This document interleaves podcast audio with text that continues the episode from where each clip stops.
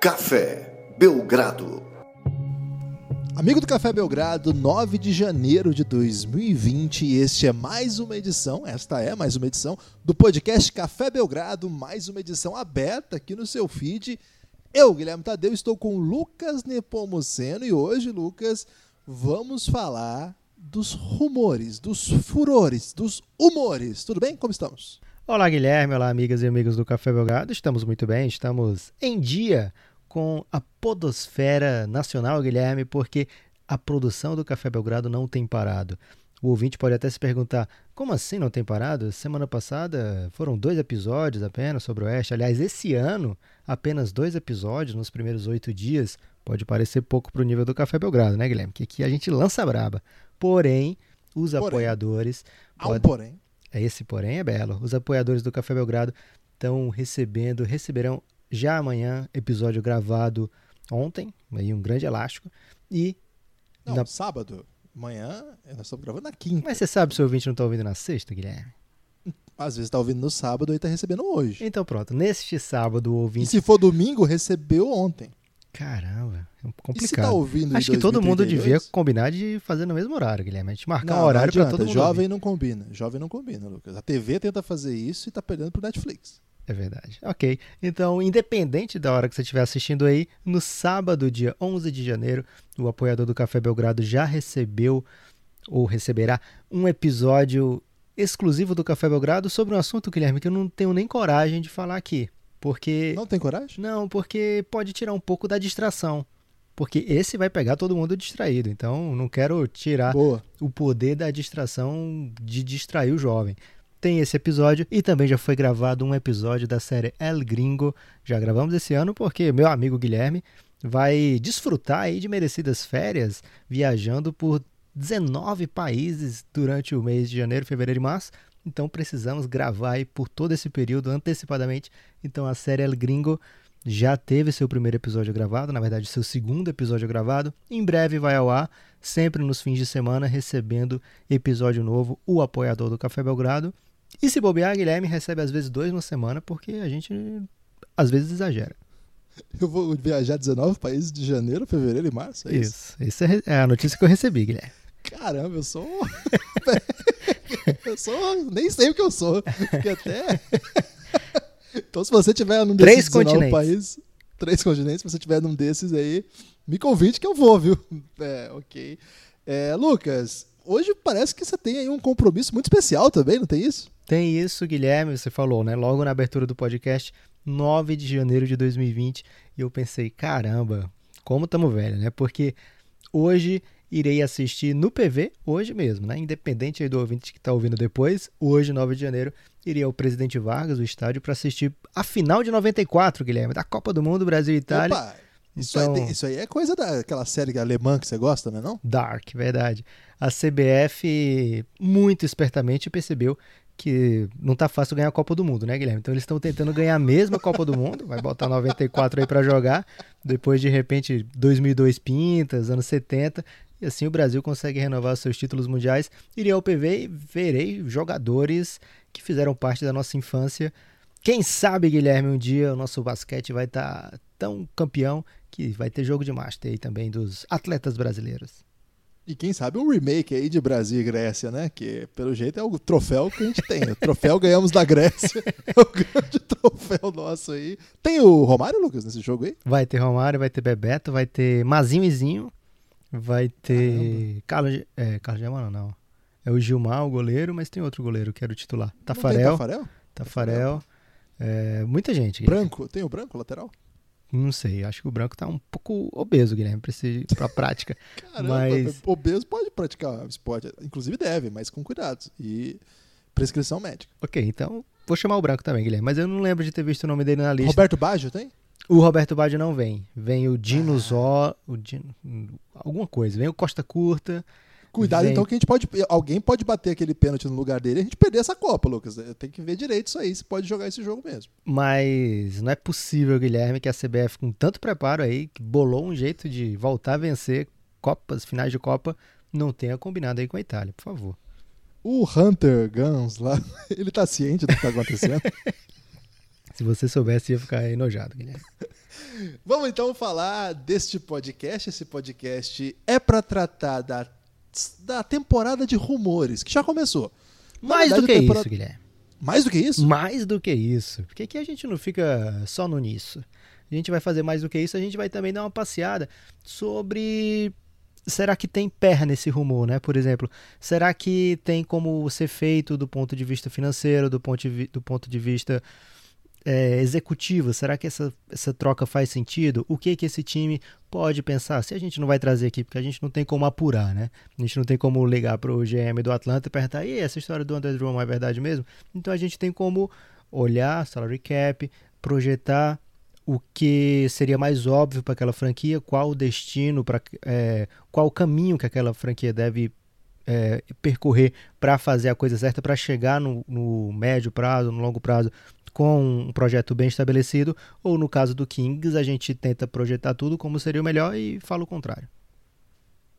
Bom, é legal você falar isso, porque a gente acaba vendo muito rumor e muita gente embarca nos rumores e às vezes não reflete muito a respeito. Né? A NBA não é exatamente um, um mundo difícil de compreender, é, um, é fácil, a gente sabe como é que troca opera, etc. Tem que equiparar salário. Não- digamos que não tem grandes mistérios. assim Ninguém pode ficar dando tiozão na parada da NBA o tempo todo também, só conta isso aí. Mas às vezes as pessoas exageram, assim. Topam qualquer rumor, que é o primeiro que aparece na frente, já saem se desesperando ou se esperançando. Você sabe que eu sou contra a esperança van, né, Lucas? Eu tenho. Eu ando numa batalha contra as pessoas que, que criam esperança onde não tem. É, é, uma, é uma missão que eu tenho aqui nesse podcast. Então, legal você falar isso, ver se, a- se o rumor tem perna. Gostei disso aí. É, é- é poético isso, né? Além disso, acho que dá também para sinalizar algumas é, notícias recentes que, de uma maneira ou outra, afetam também as possibilidades de transações entre as equipes da NBA. A gente sabe, por exemplo, que algumas equipes estão em crise, outras nem tanto, outras já estão pensando no ano que vem. Algumas se tornaram compradoras imediatas porque acreditam que podem dar o pulo do gato. Vamos falar sobre isso, vamos falar sobre a série de rumores, a série de notícias e, sobretudo, o que pode mudar a correlação de forças aí das equipes da NBA. Já falamos bastante neste preâmbulo, chegou a hora de ir direto ao ponto. Não foi bem direto, Lucas, mas chegou a hora de chegar ao ponto. Ok, e qual o ponto inicial, Guilherme? Olha, eu acho, Lucas, que talvez o público esteja assim ávido para saber dos rumores efetivos, assim, que jogador de elite de fato tá para jogo. Acho que essa é uma, é uma primeira questão que deve guiar aqui a nossa discussão. Que tipo de jogador ou quais nomes, vamos tocar nos nomes, quais jogadores estão para jogo que pertencem a uma elite da NBA, vamos dizer assim. Quais os melhores jogadores disponíveis? Quais os melhores jogadores que podem mudar de time nas próximas semanas? É uma pergunta que talvez eu nem consiga responder, Guilherme, porque quando você fala em melhores jogadores da NBA, é uma pergunta às vezes até subjetiva, né? Porque pode ser pode ter uma pessoa muito empolgada com o André Drummond e outra nem tanto. Pode ter alguém muito empolgado com Kevin Love e outro nem tanto. E às vezes um jogador que nem parece tão diferencial assim, tão difference maker, é trocado e um time começa a brilhar muito com ele. Por exemplo, Jordan Clarkson foi abriu essa temporada de trocas, digamos assim, desde que ele chegou ao Utah Jazz, sete vitórias e zero derrotas. E não só isso, dando uma dinâmica nova ao banco do Utah Jazz, trazendo mais um ball handler barra um cara muito confiante que acredita que sempre que vai dar certo, Guilherme. Às vezes, palavras têm poder, Guilherme. É, ele diz: Não, técnico, pode deixar, vou resolver, vou lançar a braba aqui. E tem lançado, realmente. É, então, às vezes, uma troca muda o valor de um jogador, né? Às vezes, o jogador não parece tão. O próprio Kelly Oubre. Kelly Oubre saiu do, do Washington Wizards pelo Trevor Ariza. E o Wizards nem queria o Ariza, né? Tanto é que logo depois é, já deixou ele ir para outro time, né? Não fez questão de renovar. E o Phoenix Suns acaba renovando com o Kelly Oubre. O Kelly Oubre se torna um dos principais jogadores, um candidato a MIP, um dos principais jogadores do time, tá? E um candidato a MIP nessa temporada, um dos caras que tem realmente mudado o seu, seu posicionamento dentro da NBA. TJ Warren, que ontem teve um bate-boca sinistro com o Jimmy Butler, Guilherme. Você ficou do lado de quem ali naquele bate-boca? De ninguém, Lucas. Sou contra esse tipo de coisa. Bate-boca? É. Ok. É, então o TJ Warren saiu por uma escolha de nada, na verdade, né? O Phoenix Suns deu uma escolha de segunda rodada só para o Pacers pegar aquele jogador e agora ele se torna um jogador muito que importante. Ah, muito importante na rotação do Pacers, a ponto do Jimmy Butler se incomodar com ele, Guilherme. é, mas segundo o Jimmy Butler, ele é um jogador terrível que não defende ninguém e que é uma vergonha que o técnico coloque ele pra defender ele. O desrespeito, né? Puro desrespeito.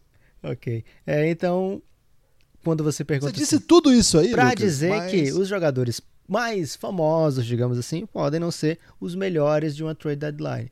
A gente viu recentemente, na trade deadline do ano passado, um jogador que pediu para ser trocado, esteve nos rumores o tempo todo e acabou não sendo efetivada a sua troca. Anthony Davis foi trocado apenas no off-season. Então pode ser que nessa- temporada o Kevin Love andou pedindo troca, já tem rumor há bastante tempo, pode ser que não tenha essa troca do Kevin Love, né? Pode ser que tenha, pode ser que outro jogador que nem estava tão especulado assim acabe sendo trocado. É, você quer dar uma passada pelas trocas do ano passado, Guilherme, para de repente ter aí um o tipo de troca que é feito na trade deadline?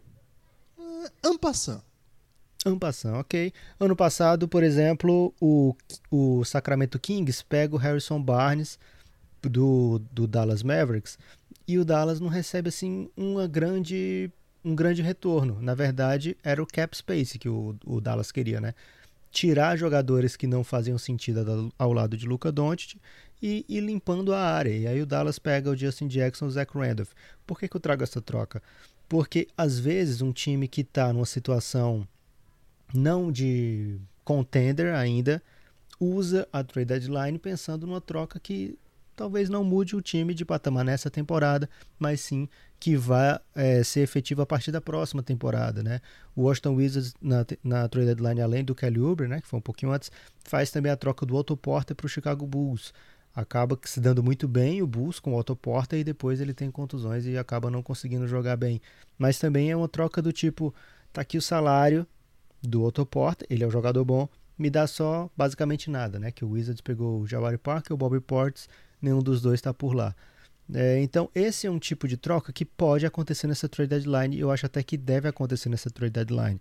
Trocas que não necessariamente são para times que vão atrás de ser contender nessa temporada, mas que alguém está se desfazendo de um projeto e outro está abraçando esse projeto. Esse eu acho que é a troca que vai acabar acontecendo com o André Drummond. Uma troca, eu acho que o André Drummond dificilmente vai pegar, vai para um time contender. É, mesmo tendo alguns times que poderiam usar, por exemplo, o Boston Celtics poderia usar um big, né, digamos assim, teria um, algum tipo de interesse no André Drummond por ele ser um jogador grande, mas pelo, pela estrutura salarial do Boston e do contrato do André Drummond, acho que não tem como acontecer isso. Então acho que esse tipo de troca é o que pode acontecer com o André Drummond, enquanto eu acho que a do Kevin Love, o, eu acho que esses são os dois nomes, tá, Guilherme? Enquanto eu acho que a do Kevin Love, se acontecer, será ou alguém que já está na zona de playoff buscando se tornar mais competitivo, ou um time que está buscando aquela peça que falta para fazer aquela força, tá? Para chegar no playoff. E alguns candidatos aí tem, inclusive, o Phoenix Suns, Guilherme. Isso é um perigo, Lucas. Phoenix Suns ser um candidato a alguma coisa, acho que o- próprio torcedor deve ficar confuso com isso. Falando sério, é, você acha então, começando, respondeu minha questão depois de 42 minutos? Você quer que eu dois fale nomes- menos, Guilherme? Eu posso ser monossilábico aqui. É, eu prefiro você falante, Lucas. Ok. Acho que, acho que você funciona melhor falando do que simplesmente em silêncio. Acho que você tem um talento muito bom aí pra tumultuar. Lucas, então, você. Dentro dessa expla- explanação, explanação é uma palavra feia, né? Dentro dessa análise, você trouxe a seguinte informação: Kevin Love e Andrew Drummond são os dois nomes da vez, os dois nomes, digamos, mais famosos, os dois nomes, os dois jogadores que têm uma, um lastro e que estão para jogo. Tem mais alguém que você quer colocar nesse pacote aí?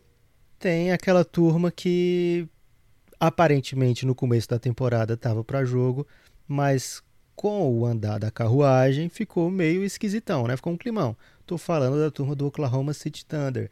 Assim que o Chris Paul chega lá, todo mundo já procura para onde é que ele vai, né? Será que é o Miami? Será que é o Toronto? O que será que o Oklahoma vai fazer com o Chris Paul? Ninguém pensou Quer dizer, pensaram, lógico. A gente até falou aqui nesse podcast da possibilidade do Oklahoma ficar com o time e disputar, né? Que o time, o time tinha para disputar. Mas até pela carta que o Sam Prest manda aberta à torcida do Oklahoma City Thunder, dava a entender que era um time que não ia disputar nada, né? Então tem essa turma do OKC. O Chris Paul tem um contrato que o OKC, imagino eu, não deve achar muito apetitoso. São três anos de 40 milhões.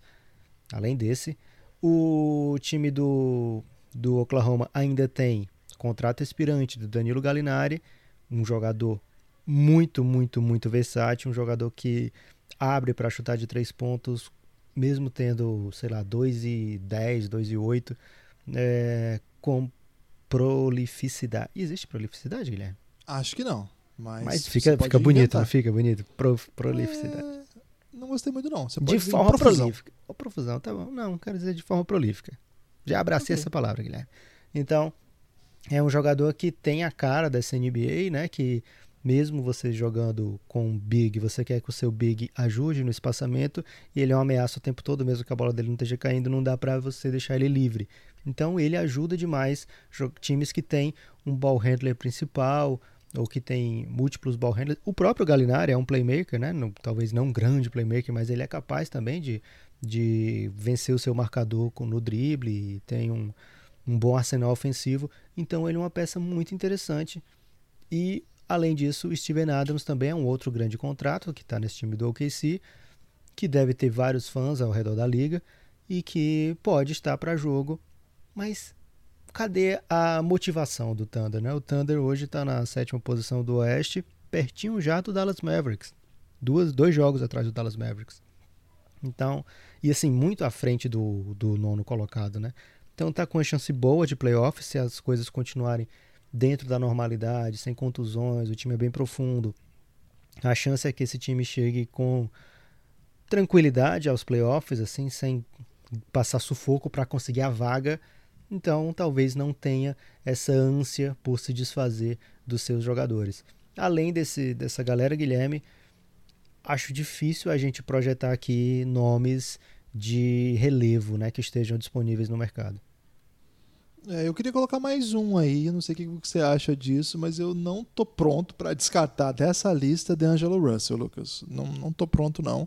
Acho que é um cara que o Golden State conseguiu pelo Kevin Durant do jeito que deu naquela formatação do acordo que era possível. Se você não lembra como foi, tem um podcast aqui lá, você vai ter que rodar muito o dedinho aí, mas teve lá na novela da Off-Season, a gente explicou como é que foi isso, na troca que, que levou o Kevin Durant, na negociação que levou o Kevin Durant para o Brooklyn, pro Brooklyn, difícil falar para o Brooklyn, é, foi uma, uma das maneiras que o, que o time conseguiu, pro Nets, pro Nets é mais fácil, é, foi conseguir trazer DeAngelo Russell como peça da troca para não perder Durant por nada, ele vem e eu acho que ele faria algum sentido no projeto se a equipe pudesse estar disputando alguma coisa, né? Está disputando ali a sétimo, oitavo lugar no playoff para não perder um ano inteiro. Você usa o cara. Agora, olhando para o que o Golden State pensa em fazer, que é voltar muito forte o ano que vem, com Curry, com Clay, com Dre, com uma escolha alta, talvez o DeAngelo Russell não tenha o tamanho do plano, sabe? Ele ganha 27 milhões, é um salário muito alto para um time que eu acho que aspira outras coisas e a posição dele não é bem ideal também. É, eu adoro esse jogador, só estou dizendo que eu acho que ele não casa muito bem com o projeto do Golden State e que faria algum sentido já trocá-lo agora se algum time comprador manifestasse interesse. Lá, quando fecharam esse acordo, havia um rumor aí que o Timberwolves podia ser, inclusive, já uma, uma, uma peça uma equipe que teria uma pré-negociação, alguma coisa assim, porque sim, o Wolves era um time que tinha interesse no Russell na época. Não sei como é que isso andou, mas eu gostaria de colocá-lo aí também como. Eu acho que se o Golden State tiver uma boa proposta por ele, ele não vai pensar duas vezes. Acho que ele não veio para ficar. Só acho, né? Não é informação insider, não, Lucas. Porque não é? Pensei que era. O pessoal Guilherme. de lá não, não, não me atende há muito tempo. E um cara que eu acho que não é exatamente relevante, mas que é, pode mudar o destino de várias equipes e pode ser uma peça incrível nos playoffs e que eu acho que precisa ser trocado é o J.J. Redick. Acertou com o Pelicans. O Pelicans era para ser uma coisa que não foi, não rolou. É, e o J.J. Redick não deixa de jogar playoff já há muito tempo, já acho que 10 temporadas. Então, eu imagino que algum time vai fazer algum move por ele. São 13 milhões por dois anos. É um, um cara que é importante para o projeto do Pelicans, mas nesse exato momento acho que o Pelicans poderia fazer uso de uma escolha boa, de um jovem, de alguma coisa desse, nesse sentido. Coloca esses dois aí. Acho que tem outros, mas pro meu gosto, esses dois completam bem a sua lista, Lucas. Posso concordar pela metade, Guilherme? Pode. Inclusive, você pode discordar integralmente ou concordar parcialmente também. Ok. Mas eu prefiro dizer que eu concordo pela metade. Meu jeito de escolher as palavras. Não se meta, por favor. É, então, o DeAngelo Russell, eu não vejo onde é que está essa troca para o Golden State Warriors. Porque você vai. Você tá com um cara super jovem, com um contrato alto, é verdade. Mas você vai trocar ele pelo que nesse momento? Por um jogador que vai vir aqui jogar seis meses e nem isso agora, né? Disputar nada para depois jogar. Esse jogador é melhor do que o DeAngelo Russell, ele encaixa melhor na posição. Qual é essa grande vantagem de eu trazer esse jogador agora? Eu vejo que o Warriors tem na próxima off-season um, ali sim uma boa oportunidade de tocar o DeAngelo Russell. Por quê? Porque além desse contrato dele ser alto, ele ser um All-Star muito novo, ter toda a carreira pela frente, ser um, por isso ser um asset valioso, o Golden State Warriors ainda vai ter uma escolha muito alta de primeira rodada. Se a campanha acabasse hoje, seria muito louco, mas o Golden State teria, na pior das hipóteses, a sexta escolha do draft com uma chance muito boa de ser top 4 essa escolha, né? Talvez top 3, pode ser a primeira. Então o Golden State Warriors tem uma chance de seduzir alguém a mandar algo muito valioso por DeAngelo Russell e essa escolha de primeira rodada. Não sei se tem alguma troca que seria feita hoje pelo DeAngelo Russell que não seria feita na off-season. Então, por isso, se eu fosse o Golden State, eu esperaria saber todas as cartas que eu tenho na mão e aí sim lançar a braba, né? Porque eu vou ter um time com começando a próxima temporada com de maneira integral, né? Todo mundo saudável, assim, se a gente espera. Vou ter observado mais o DeAngelo Russell também, porque eu tô com um cara aqui que é muito, muito bom, um cara que é muito jovem, então não posso simplesmente abrir mão e trocar por um jogador já estabelecido, é isso que eu quero, um jogador já estabelecido, que, eu, que venha formar o, o quarteto da morte, né, que eu tinha com o Kevin Durant, eu vou conseguir agora, ou então eu troco, coloco a minha escolha de primeira rodada junto com o DeAngelo Russell, depois ela é sorteada na primeira escolha e eu fico com uma chance a menos, assim, de, de ter refeito o meu time. Então, se eu sou o Golden State Warriors, eu fico peixe nesse momento. Já tô terrível mesmo, minha temporada já tá acabando, mesmo faltando muitos jogos ainda, já praticamente está encerrada, é só levar em banho-maria e observar os acontecimentos. Se pintar uma chance de mercado, ok, mas eu acho que não vai ser nada feito. É minha opinião, né? Acho que o Golden State não vai fazer nada grande nessa off-season. Não é insider? é, acho que não vai fazer nada grande. E você falou do Pelicans, e realmente, o, o New Orleans Pelicans tem melhorado nos últimos jogos são sete vitórias e três derrotas nas últimas dez partidas. Isso no Oeste só está pior do que o Thunder e do que o Utah Jazz. Então, tá lá em cima, né? Tá numa recuperação incrível. E também que o Lakers, né? Tá empatado com o Lakers, se eu não me engano, nesses últimos 10 jogos. Então, é um time que está em plena ascensão. Na verdade, Nuggets, né? Nuggets, Rockets, Jazz, Thunder e Pelicans são os times quentes do Oeste nos últimos 10 jogos, né? Então é um time que está subindo, apesar da 14 posição do Oeste, está todo mundo embatadinho ali do nono, do oitavo para trás, está todo mundo muito próximo. Tem como o Pelicans se meter na briga de playoffs. Então pode ser que daqui a pouco, perto da trade deadline, já não tenha mais chance, mas pode ser que ainda tenha. Agora, tendo ou não chances, Guilherme, ali tem vários jogadores, né? O Pelicans nesse momento tem vários caminhos para seguir. Posso ir totalmente jovem, e aí eu me desfaço de alguns veteranos, J.J. Redd, que consigo que dá por ele agora, Drew Holiday, esse sim, talvez um nome que faça uma diferença incrível nos playoffs se for trocado, ou se o próprio Pelicans chegar no, nos playoffs, né? É, seria também um dos nomes lá de, de envergadura de Kevin Love e Andrew Drummond. é um time para a gente observar com muita atenção. Pode ser um time vendedor nessa deadline, nessa deadline, tem uma grande chance de ser um time vendedor nessa deadline e tem uma chance média, eu diria ok, de ficar peixe também. Acho que essa deadline pode ser um pouco menos é, marotona como as últimas, porque nas últimas trade deadlines alguns times precisavam fazer alguma coisa para entrar na briga, né? E nessa os times estão olhando e falam: "Poxa, eu estou na briga, não preciso fazer uma loucura aqui nesse momento". Então pode ser que e também não tinha aquela a última, por exemplo, foi uma corrida pelo cap. Preciso ter cap para porque a chance de eu pegar Kevin Durant, Anthony Davis é muito grande nessa off-season, né? Certamente eu vou assinar com Kevin Durant e Kyrie Irving. Então preciso de cap, preciso de milhões e milhões livres. Então todo mundo tinha contrato aspirante, foi rodando esses contratos. Nessa próxima free agency não vai ter nada desse tipo. É... Mas essa trade deadline pode ser muito, muito decisiva. Decisiva em que sentido a gente precisa pontuar, né? Porque na verdade algumas equipes é, entregaram o que se esperava delas, e aí acho que faz todo sentido ficar quieta mesmo. E acho que as principais equipes que devem se mexer, elas são aquelas que a gente projetava uma coisa e seguiram em outra direção. E nisso é mais ou menos tranquilo entender como é que as coisas se apresentam, né? Só lembrar das expectativas que a gente tinha sobre alguns times e quais elas foram comprovadas ou não, né? E acho que de largada acho que é interessante a gente notar que como esses dois primeiros jogadores que a gente já mencionou, o André Drummond e o Kevin Love, na verdade são uma espécie de resquício de projeto que não deu certo, mas não de agora, né? De há algum tempo já. O, a gente esperava o Kevin Love trocado assim que o LeBron saiu. Assim, imagina, o LeBron saiu, é, vou ficar aqui com o Kevin Love reconstruir ao redor dele. Ele não me parece ser um jogador capaz de fazer que o, que o meu time mude de nível.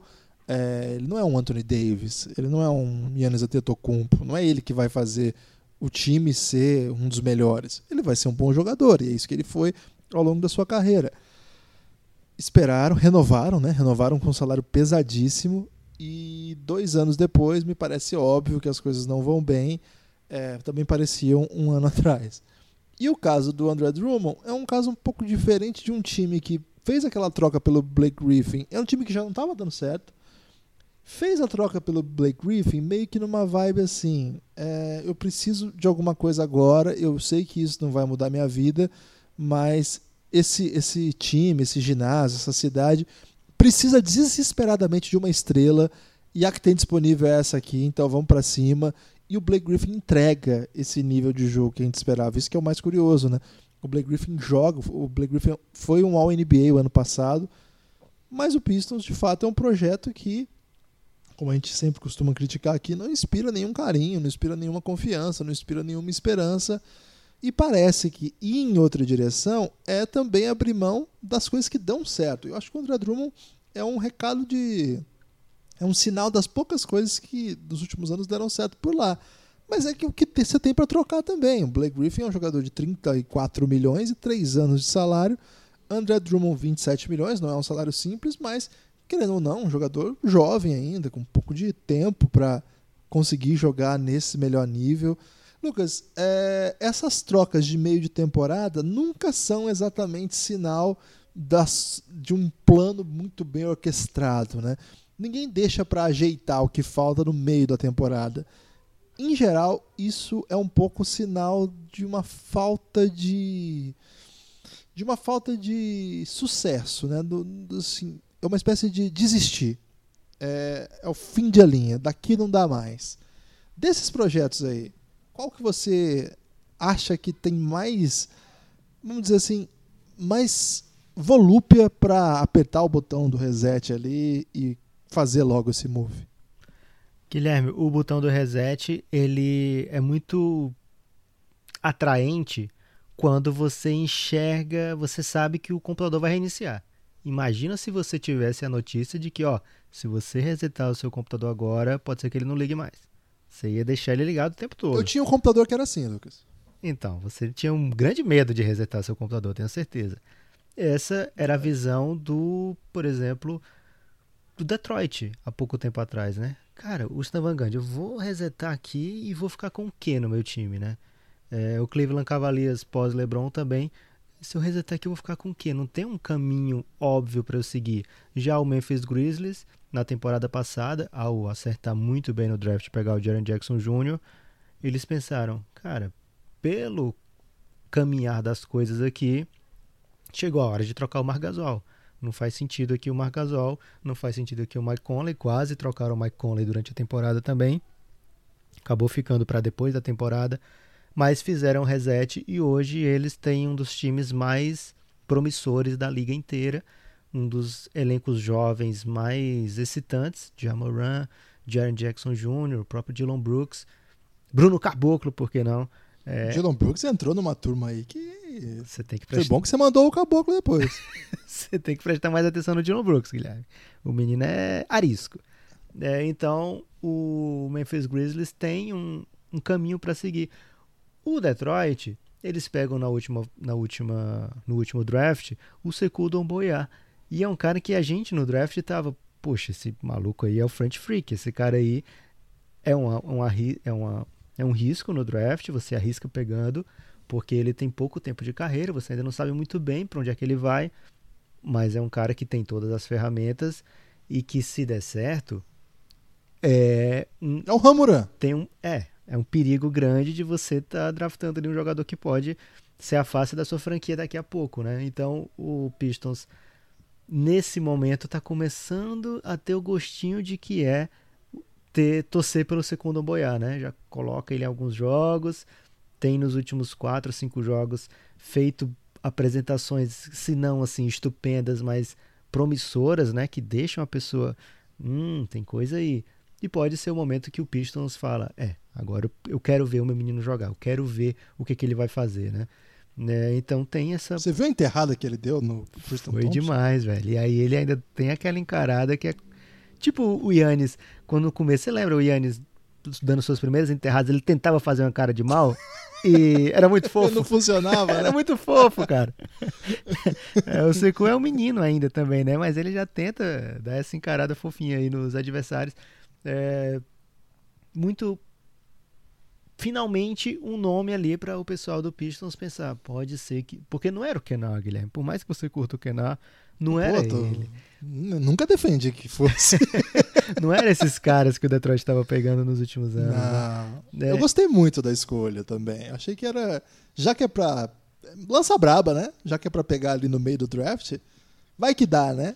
Isso. Cara, Agora, eu tô simpático com o Doboyai. Também, cara. Então eu acho que o Pistons tem uma boa chance. Agora eu queria falar de um time, Guilherme, que, aliás, de um modelo de time que pode e talvez seja bem provável que se mexa nessa trade deadline porque estão na luxury tax.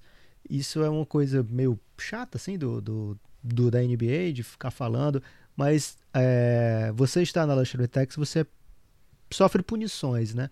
Então tem três times hoje nesse momento que estão acima da luxury tax, porque assim tem o salary cap que você pode contratar jogadores vai até 109 milhões. Entre 109 milhões e 132 milhões, você ainda está acima do cap, mas está abaixo da luxury tax. Você não está pagando uma taxa extra por esses salários. A partir de 132 milhões, você começa a pagar tipo o dólar em dobro, Guilherme. Tudo que você é tipo cheque especial. Você está pagando ali além do do que você já está pagando muito, né? Você já está acima de 132 milhões. Além disso, você está pagando uma taxa por ser tão rico, né? Então, é, esses times, além de pagar mais pelo dólar que eles estão investindo, eles estão pagando uma taxa, literalmente uma taxa por estar tá pagando muito, eles ainda são punidos com coisas do tipo, ó, oh, você pagou demais nessa temporada, então na próxima off-season, ao invés de você ter o mid-level, você vai ter o mid-level do pagador de taxa, que é por volta de 3 milhões anuais mais baixo do que o mid-level normal. Então as pessoas não têm tanto interesse de ficar acima da luxury tax. Primeiro, você está pagando muito. Segundo, você está pagando a taxa. E terceiro, que você vai ser punido, é, vai, ser, vai ter mais dificuldade de contratar gente na próxima off-season. Então, se você tem um time, por exemplo, o Golden State Warriors dos últimos anos, você vai se preocupar com o luxury tax, Guilherme?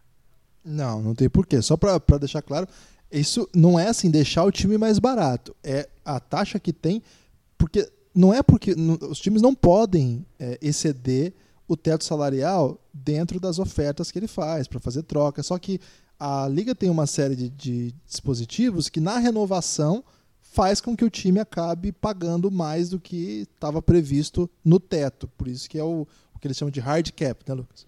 É, não tem hard cap na NBA. Você pode ficar excedendo o cap o, quanto quiser, desde que tenha motivos. O Guilherme falou um dos, dos jeitos, né? Você tem um jogador, você escolhe o jogador no draft, mas você já está acima do cap. Você não vai perder sua escolha, né? Você vai assinar com aquele jogador, não tem problema. E aí chega o momento de renovar, você já está acima do cap, não tem problema. Se você está renovando, pode dar o salário que você quiser para ele aí dentro do permitido, não tem problema. Mas se você está ficando acima do cap, você vai começando a ser punido é, no bolso mesmo. E além de, da punição no bolso, tem alguns outros tipos de punições, como esse que eu falei do taxpayer mid-level, né? Que fica você recebe um, um, mid-level menor para pagar ali. É, então, tem esse tipo de, de situação. Quem está nesse tipo de situação hoje? Os três times que estão acima do cap, Miami Heat. Esse pode olhar e pensar, poxa, eu tô aqui numa situação acima do cap, não, acima da luxury tax. Tá 3 milhões, por volta de 4 milhões acima do luxury tax. Pode pensar e, e dizer, poxa, eu tô aqui melhor do que muita gente imaginou, porque eu sou uma das principais forças do leste hoje. Meu time encaixou como talvez nem eu imaginasse. Então, será que eu tenho mesmo uma. Eu não vou querer mexer no meu core, né? Aqui, meus principais jogadores, eu não vou querer me desfazer. Se aparecer uma troca onde eu consiga ficar abaixo da Luxury Tax, aí é hora de lançar a brava, né, Guilherme? E aconteceu o quê? Aconteceu que o time do Miami encaixou muito bem. Quem é de importante que não estava jogando, Guilherme? No time que encaixou, John Waiters? Tá vendo? Você nem esqueceu e ele era uma das principais promessas para esse ano. Você nem lembrou. Justice Winslow é um jogador que tem valor de mercado, um salário muito, muito atraente, porque 13 milhões no jogador hoje na NBA, cara, eles estão pagando quase isso no Kelly Olynyk. É, eles estão pagando mais do que isso no James Johnson. Então, é, é um salário muito, muito atraente. Pode ser que seja um, um aperitivo assim muito grande para o Atlanta fazer uma troca, né? Um jeito de atrair alguém e falar, ó, oh, que tal você pegar aqui o salário do John Waiters, né, de 12 milhões?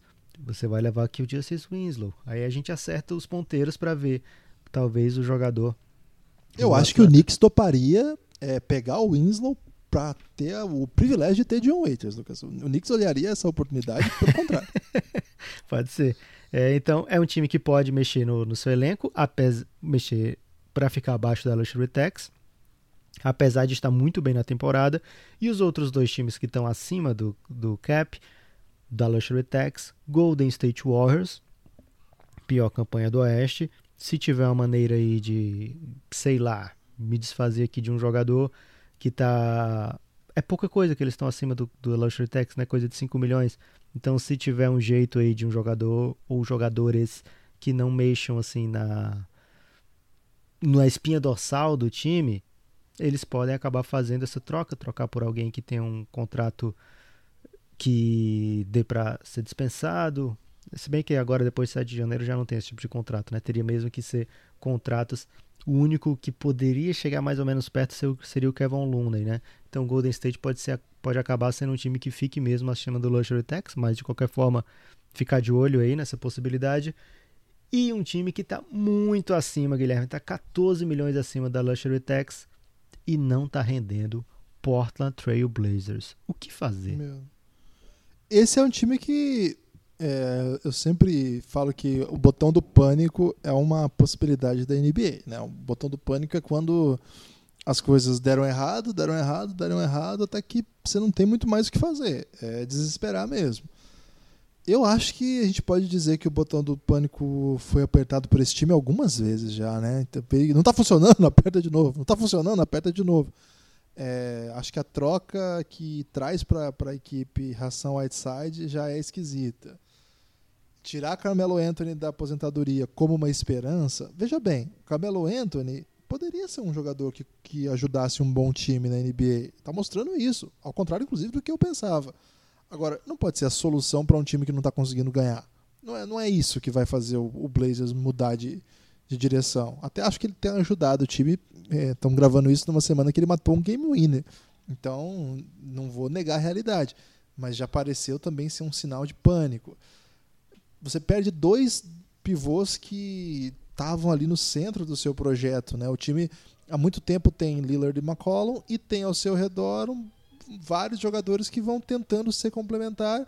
No ano passado o Nurkic machuca, no começo da temporada o Zé Collins se machuca e pronto, né? Já estamos numa situação bem limite. Enquadra as coisas, não dão certo, o seu time não joga bem, o, mesmo quando vence, né? O Blazers joga mal. Acho que o time tem uma boa notícia, que é o Anthony Simons, é, Anthony Simons, mas também, assim, não é ele que, que vai compor, não é um jogador da posição dele ainda que vai ajudar esse time a deixar de passar por esse perrengue. A gente sabe que o Portland é um time que acabou de ser vice-campeão do Oeste e o atual campeão do Oeste não existe mais. A gente esperava mais desse time, certamente, ainda com todas essas dificuldades. Me parece que o problema não é tático, me, me parece que o problema é, é, tático no ponto de vista do técnico, coisas assim. Me parece que o problema é a formatação de um elenco confiável mesmo. O time foi perdendo peças e não consegue tem em quadra um bom time para jogar, não consegue defender, o Whiteside não marca ninguém, Melo não marca ninguém. É, a rotação de banco tem hora que joga Rezonha, Tolliver, o Scala Bissier chegou a jogar muitos minutos no começo da temporada. Tá machucado. Cara, não rolou. Também? Tá machucado agora. Não rolou, né? Gary Trent jogando vários minutos, assim, não era para acontecer. Off-season desastrosa, né? Além das trocas que você falou, a outra troca que eles fizeram de um inspirante por outra trouxe o Kent Bazemore, que também não se tornou referência assim no time, né? Ele pode entrar, sair do time, você acaba nem percebendo. O jogador que eles assinaram e que deu aquela alegria na torcida durante os playoffs, o Rodney Wood também se machuca. É um off-season que ah, as outras apostas, Anthony Tolliver, Mário Ezonia, cara, doideira, né? Assim, não dá para esperar outra coisa, né? Você não pode tomar essa série de atitudes e esperar que esses caras aí vão fazer a diferença. Mais uma vez, a aposta está em Lillard, McCollum. Pode ser que seja um momento onde eles finalmente abram mão dessa, dessa dupla. Eu acho que seria um erro, Lucas. É rumorizado isso há muito, muito tempo, né? Já há bastante tempo se fala nessa possibilidade. Até agora não aparentou chegar perto de existir essa troca, né? A troca do McCollum. Quando fala acabar duplo, fica parecendo que pode sair qualquer um dos dois, né? Mas o Lillard jamais sairia. É, então seria mesmo pelo McCollum. Até agora não apareceu nada quente. Pode ser que apareça do nada, uma troca pelo CJ McCollum. Pode ser que eles continuem e falem o seguinte: quer saber? Vamos pagar esse luxury tax aqui, não tem problema. Ano que vem a gente vai estar com o Nurkic, vai estar com o Zach Collins, vai ter o Rodney Wood e as coisas vão ser diferentes. Pode ser também vai sair o salário do Whiteside, é, tá expirando, o contrato do Bazemore tá expirando, só esses dois jogadores aí são quase 50 milhões de dólares já, né? Então pode ser que acabem ficando peixe. É uma, toda trade deadline tem isso, né? A possibilidade de ficar peixe. A possibilidade de, não, a gente sabe que tem problema, mas vamos resolver depois. Você falou muito bem, né, Guilherme? Raramente a gente vê gente trocando na trade deadline trocas que seriam que seriam esperáveis que acontecessem lá em julho, porque as, os times preferem arrumar o seu elenco para ter desde o começo da temporada todo mundo à disposição. É por isso que a gente nunca vê o Boston Celtics fazendo troca grande, né? Apesar de sempre ser um time entupido de assets, você nunca vê o Boston Celtics fazendo trocas grandes. Agora, se você está numa situação como foi o Toronto Raptors ano passado, muito perto de algo, né? Almejando algo e sabe que aquilo ali pode não ser de longo prazo, o Toronto tinha todas as intenções de botar o time para vencer ano passado, porque sabia que o Kawhi Leonard podia sair no off-season, né? Então, a, a, o pulo do gato aqui, Guilherme, para a gente é tentar identificar. Tem alguém aí cheirando a Toronto do ano passado? Alguém que acha, hum, tem que ser agora. Vou pro, dar um, um turbo para ser agora. Eu acho que o Milwaukee tá. Eu sei que o Grego é jovem, mas eu acho que o Milwaukee precisa que seja agora. Ele precisa ir para a final. Milwaukee tem que jogar essa final. Acho que eles estão com isso na cabeça e acho que o nível que eles estão jogando sinaliza um pouco isso. A questão é, é que tipo de jogador poderia contribuir para que esse time. Cara, quando a gente olha esse, esse Milwaukee em, em quadra, a resposta é qualquer um. Porque os caras entram ali, eles jogam. Robin Lopes tá jogando, velho. Tá jogando vários minutos, assim, jogo importante. O George Hill, que tava assim. Tava desenganado, né, Lucas, pela NBA. voltou. Voltou. Assim, hoje ele é um jogador relevante desse time. O próprio Bledsoe, que eu acho que é um dos melhores jogadores do time, convenhamos, quando ele chega no Milwaukee, não, era, não foi uma, uma negociação de nossa, o Milwaukee conseguiu o Eric Bledsoe e agora eles têm um big trick, o Middleton. Eu ia falar Kate Middleton, Chris Middleton. Cara, é impressionante, assim, o, o Milwaukee encaixa. Então, o Milwaukee acho que é um time que deve estar muito atento. Agora, o Milwaukee também não tem muitas peças para seduzir as pessoas por aí, Lucas, porque eles não têm jovenzinhos carismáticos, assim. Eles draftaram recentemente de Vincenzo e DJ Wilson. Nenhum dos dois vai seduzir ninguém a mandar coisas belas, assim. É... Então, escolha do, do Milwaukee é a 30, 29. O que, que você vai Já não tem esse ano, já tá trocada. Já está trocada. Então, o que, que você vai fazer com isso? Né? O que você pode fazer é pegar contrato expirante. Sabe quem que é o contrato expirante deles? Brook Lopes. Não vai trocar. Então, não vejo o Milwaukee assim, com peças para dar esse passo. Embora, embora eu julgue esse time um time que tá com, esse, com essa sensação de que eu preciso que seja agora, eu preciso reforçar meu time. A gente lembra que na trade deadline passada vários times se movimentaram, né? Foi, foi um show do leste no ano passado, né? Portland fez move, o, Milwaukee, o Portland, desculpa, o Milwaukee fez move, né? Pegou o, o Mirotic, o Toronto fez o move de pegar o Gasol, o Sixers fez um move arrojado, né? Que trouxe o pessoal do, o- trouxe o Tobias Harris. Então foram vários, várias equipes ali da ponta, só o Celtics ficou mais suave, né? Que fizeram essa, esse tentando, vendo esse buraco ali para dar o passo. Esse ano eu imagino que a diferença do Milwaukee para os demais deu uma aumentada. E aqui, ao fazer essa análise, a gente acaba projetando mais ou menos um quadro de que, ok, é importante que esses times deem o salto. Olha aí o caso do Toronto, mas ao mesmo tempo a gente tem o contra-exemplo, né? Olha aí o caso dos Sixers, Lucas. Os Sixers, com essa pressa de acelerar as coisas, tá num pântano, não tá não? Não sei se panto não é a palavra certa, Guilherme, porque se uma bolinha cai pra cá, outra bolinha não cai pra lá, esse time poderia estar lá na segunda posição do leste, estaria lá em cima, né? São, sei lá, três jogos que ele tá atrás do, do Miami Heat. Ô, Lucas, se a bolinha não cai pra lá, no caso desse time especificamente, ele podia ser campeão ano passado. é? Ele Bateu Exato. quatro vezes no ar. É, ainda tinha prorrogação, Guilherme. As pessoas esquecem Ok. disso aí. Mas É, e o Toronto graça, tá em né, casa. falar. Imagina você falar, ah, mas vai pra prorrogação. né? Perde todo o carisma. Ok. É, então, é um time que tá na briga do, do, e- do leste. Eu acho que ninguém tira o Philadelphia 76ers da briga do leste. Acho até que é assunto para outro podcast. Será que o Brett Brown é realmente a, a figura, né? O que o pessoal tem reclamado muito lá no Philadelphia, e isso não é só o Josh Richardson que chegou recentemente, o próprio Embiid fala isso, é que não tem aquela cobrança no vestiário. Uns não cobram uns aos outros. Muita gente vai dizer, poxa, mas a galera que toma conta dos Sixers até hoje, do vestiário dos Sixers, é a mesma da época do processo. Na época do processo, o time perdia e não tinha cobrança. Na verdade, podia até cobrar se ganhasse, Guilherme, que podia atrapalhar alguma coisa.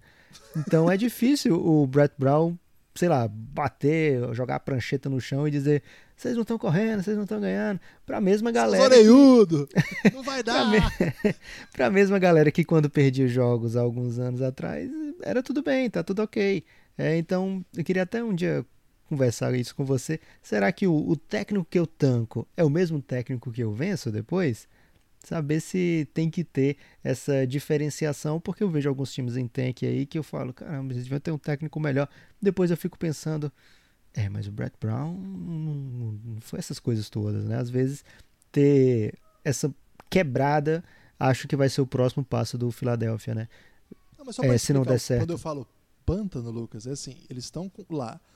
Eu, eu- eu adoro esse time, principalmente porque tem Embiid Ben Simmons, então se você tem isso, assim, você não tá na- no pântano. Mas o que eu falo de pântano é do ponto de vista da formatação de elenco aliado à sua folha salarial, porque eles estão com 5 anos de Tobias Harris ganhando 32 milhões e 4 anos de Al Horford ganhando 28 com 36 anos. Vai, vai, vai ser, ele tem 34.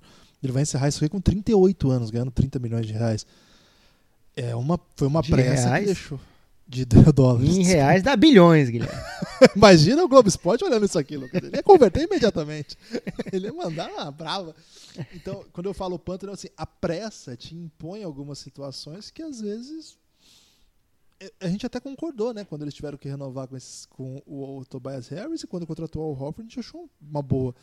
Mas é um pouco É, mas as- quando eles fizeram as trocas, a gente alertou aqui, Guilherme, nesse podcast. Você alertou. Eu fui Fila- a favor. o Philadelphia estava com vários assets que são esses do estilo do Boston, né? Que vem aos pouquinhos e aí você vai organicamente encaixando no seu time. Era um time que na temporada passada tinha Leandro Shemet, escolhas de primeira rodada, transformaram no Tobias Harris, né? Então, aquele passo ali já foi foi bem mais arriscado do que o próprio passo do Jimmy Butler, né? Onde eles colocaram o Saric e o Robert Covington. Dá para dizer até que se eles tivessem esperado com o Saric, Robert Covington, Landry Shamet e essas escolhas todas, o time estaria numa situação pra, com mais espaço para erros, né? mais espaço para apostas, do jeito que o Elton Brand, Elton Brand tinha acabado de assumir né? como GM. Também talvez tenha faltado ali a experiência ou a paciência. Tentou resolver muito rápido as coisas e acabou abraçando contratos longos. E realmente, Guilherme, para essa off-season, ou, desculpa, para essa trade deadline, a gente vê o quê? Uma chance de fazer a troca do Al Horford, já foi ventilado aí essa possibilidade. Fora isso, você não tem como trocar o Josh Richardson, porque ele tem um salário muito baixo. Você vai trocar ele por um jogador da mesma faixa salarial, você não vai achar um, um- alguém que vai fazer a diferença, né? Alguém que seja pelo menos tão bom quanto o Josh Richardson e esteja disponível. É, os seus salários altos são Joel Embiid, Al Horford, Tobias Harris. O Ben Simmons nem dá para ser trocado ainda direito, porque ele já está renovado e está no último ano de contrato de rookie. Então, o salário dele ainda, para efeito de trocas, nem é os 8 milhões do salário de rookie e nem é os 30 milhões do salário de craque, né, de daqui a uma temporada. Então, tá num meio disso aí, fica, é feito uma fórmula que fica no meio que nem você consegue trocar por um rookie e nem, e nem bate salário, né? Se você for tentar trocar ele, é, vai sair 8 milhões do seu cap e vai entrar 30 e poucos, vai entrar 20 e poucos, não bate de, de folha salarial. É, então, é um time que realmente para essa pós-temporada, para essa trade deadline, desculpe, é o time que vai ficar só olhando, sabe, Guilherme? Vendo lá as peças indo para um lado para o outro, aquele cachorro na frente de um restaurante. Que ele fica vendo a tenho carne dó. sendo servida de um lado para o outro, fica andando ali no meio das mesas, às vezes, se o estabelecimento permite. Alguns enxotam cachorros é, e acaba só cheirando e não usufruindo, né? A não ser que alguém solte ali, por exemplo, um, um jogador dispensado, né? Um- uma carninha lá que caiu no chão, eles dão pro cachorro. Daí pode ser um jogador dispensado, pode ser um buyout, né? O- Tanto o Milwaukee como o Philadelphia, acho que eles vão entrar no mercado de buyouts. Agora, Guilherme, eu queria falar de times que a pessoa não pensaria que tá afim da troca, pode ser? Pode, mas antes eu preciso dar um recado da KTO. Posso ou não? Você deve, Guilherme, porque o Cassião, da KTO, arroba KTO underline Brasil no Instagram, é o perfil mais carismático para você pedir free bets. Cara, se você tá- gosta de apostas, né? Se você não gosta de apostas, aí não, não- essa sugestão não é pra você. Mas se você é desses que gosta da ideia de apostar durante o jogo, ou ainda não sabe como é, mas queria ver como é que funciona, a KTO, kto.com. É, .br é um site que é de apostas que apoia o Café Belgrado, tá conosco nessa e é só entrar aí, kto.com que você já tem acesso, ele já te direciona para o site em língua portuguesa e aí você vai ter acesso aí a todas as odds. Entra lá que você vai ver como é que funciona, vai ter ali quais os jogos da semana. É, por exemplo, nós estamos gravando isso na quinta-feira, então tem rodada de NBA. O pessoal que tem cadastro no site, Lucas, recebeu até umas Belgratips lá que são polêmicas, né? Quem sabe até a gente ajuda alguém a ganhar ou perder alguma aposta aí. Depende aí do que acontece na rodada da NBA. A NBA é sempre imprevisível. Você pode ir lá fazer sua fezinha em vários outros esportes também. É só entrar lá, kto.com, e você tem acesso aí a tudo que, que é capaz de ser apostado por lá. Se você for lá no Instagram, como o Lucas falou, e falar com o Cássio, ou chamá-lo de Cassião, você pode pedir para ele, Cássio, sou ouvinte do Café Belgrado, e lá eles disseram que Quem fala com você aqui ganha Mimos. mimos, ganha brindes, ganha free bets. É verdade isso aí? Me dá um, me dá um desconto aí, me dá uma promoção aí, que ele vai dar um jeito, mas tem que chorar direito. Não adianta chegar lá e falar assim, me dá uma free bet. Tem que ser. Como é que fala, Lucas? Tem que ser analytics na, na Tem que ser analytics. Tem que ser analytics. Ah, mas ele é abordagem. brother. Basta dizer que você é ouvinte do Café Belgrado e já aparece alguma coisa. Aí É, se falar que ouviu em outro lugar, aí Ele pode ficar até bravo. castigado. É. então entra lá ele no pode Instagram, cobrar mais, tem- Guilherme. Tem isso, é? Mentira, não tem não. É, senão você vai atrapalhar o nosso negócio, Lucas. KTO.com. É, um abraço lá pro Cássio, pra todo mundo, a Andréia também da KTO. Um abraço pra todo mundo aí que ajuda a gente a tocar esse projeto. Como é que é, Lucas? Times que você acha que. Times que você lançando? nem, nem imagina que tá querendo uma trade. Você não pensa como um comprador, Guilherme. E aí, de repente, esse time tá querendo ser comprador por N motivos. Um motivo principal nesse momento é o seguinte, por exemplo, o Atlanta Hawks. O Atlanta Hawks, ele nesse momento é um comprador. Por quê, Guilherme? Na próxima off-season, o time vai ter 73 milhões de cap. Agora, para gastar em quê? Em nada, não tem ninguém na free agency, né? Tem jogadores restritos, basicamente, né? Brandon Ingram, Bojan Bogdanovic, enfim. É, Bojan não, Bogdan Bogdanovic. Jogadores de difícil acesso, porque os times podem cobrir as ofertas por eles. Então, o que, que o Atlanta pode estar pensando? Cara, eu vou trazer alguém agora, com esse salário que eu vou ter no futuro. Como é que ele faz isso? O Atlanta tem o salário expirante do Chandler Parsons, 25 milhões. Dois salários expirantes de 18 milhões, tanto do Allen Crabbe quanto do, do Evan Turner, como o do Evan Turner. Dois na faixa dos 18 milhões. Meu Deus, é muito dinheiro, Lucas. É, muito dinheiro. E porque, qual é a vantagem do time que está se desfazendo de alguém pegar um salário expirante? Porque esse salário é só para esse restinho de temporada. Muitas vezes esses salários já estão quase todos pagos, metade pago, então você vai pagar só o restinho. E você está trocando ali, possivelmente, um salário de longo prazo. O Detroit Pistons, se trocar com o Atlanta Hawks, ele vai trocar o André Drummond, que tem um salário além desse ano, tem o do próximo ano, ou provavelmente renovaria com o André Drummond por 4 ou 5 anos, com um salário muito, muito alto. Estou deixando de ter esse gasto, estou trocando por um salário que, ao acabar a temporada, vai sair da minha folha. E para eu fazer isso, o Atlanta me dá, tipo o Cassião, né, Guilherme? Dá mimos. Dá uma escolha de primeiro round, dá um jogador jovem que foi escolhido no draft recentemente, pode ser um DeAndre Hunter, um Cam Reddish, dependendo do jogador que o Atlanta está adquirindo, né? Pelo André Drummond, não vejo possibilidade do Atlanta incluir coisas tão valiosas assim, mas acho que pode colocar o Cam Reddish, pode colocar a escolha desse, desse ano, desde que tenha uma boa proteção na escolha, né? Assim, não vai também dar, sei lá, terceira escolha, né? Vai colocar uma proteçãozinha na escolha. É, Então tem uma possibilidade do Atlanta Hawks, mesmo sendo o time que está lá embaixo, buscar um jogador. E que jogador seria esse? Além do André Drummond, já citei um aqui, um big que poderia estar no mercado, né? Steven Adams. Talvez fizesse até um pouco mais de sentido para esse time do Atlanta Hawks ter um jogador como Steven Adams. É, então o Atlanta pode ser um desses times que você não imagina como comprador, mas que pode estar comprando. Outro time que você não necessariamente pensa que é um comprador, mas pode estar comprando, Sacramento Kings. Sacramento Kings está há muito tempo fora dos playoffs. É o time que está há mais tempo fora dos playoffs da NBA desde 2006. É muita coisa, né, Guilherme? Já está trocando aí de ano, já saiu dos anos 2000, já passou pelos anos 2010 inteiros sem passar em playoffs e agora já está na casa do 20, né? Já estamos em 2020 e o Sacramento ainda nesse momento estaria fora dos playoffs. Tá pertinho, Guilherme, tá lá na boca do trombone. Mas tá... Boca do trombone? Talvez- Eu não sei se é- funciona isso aí, não, hein? Porque boca do trombone, é, a pessoa não quer entrar dentro do trombone, Lucas. É, é uma, é uma expressão meio polêmica essa. Então, então É sem trombone. geralmente fala assim, botar a boca no trombone, mas é pra fazer barulho. Tá bom, então tá na boca do gol, pode ser? O gol não tem boca não, mas pode ser. Tudo bem. Não, Ah, vou, não vou ser aqui... porque é, o trombone tem boca, realmente. Não, é botar a boca no trombone. Tá bom, os, mas você não. Tudo bem, Guilherme. Não vamos entrar os aqui. trombonistas botam boca no trombone, Lucas. É assim que sai o som. Mas o trombone não tem boca, Guilherme. Eu falei a boca. É, tá na boca do trombone. Enfim, Guilherme. O- Você tá tentando inventar uma nova expressão, Lucas. Que é uma coisa que a gente faz com muito costume aqui, Guilherme. Não sei porque que dessa vez você tá lan- Ok, ficando tão é revoltado. verdade, o Sacramento tá na boca do trombone. Tá na boca do trombone. Co- Tá, O Homem-Formiga entraria na boca do trombone.